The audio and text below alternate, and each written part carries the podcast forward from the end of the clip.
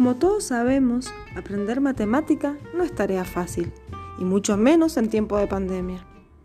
Los profes usualmente envían videos tutoriales que explican un tema o un ejercicio. Acaba un pequeño consejo para que emplees a la hora de ver los videos. Mira el video de forma corrida una o dos veces. Toma nota de los ejercicios que aparecen. Trata de resolverlos. Si se te complica, acudí nuevamente al video, pero esta vez pausalo. Pausalo en el ejercicio donde te surge la duda. La idea es que puedas solucionar tus dudas de forma consciente y así aprender.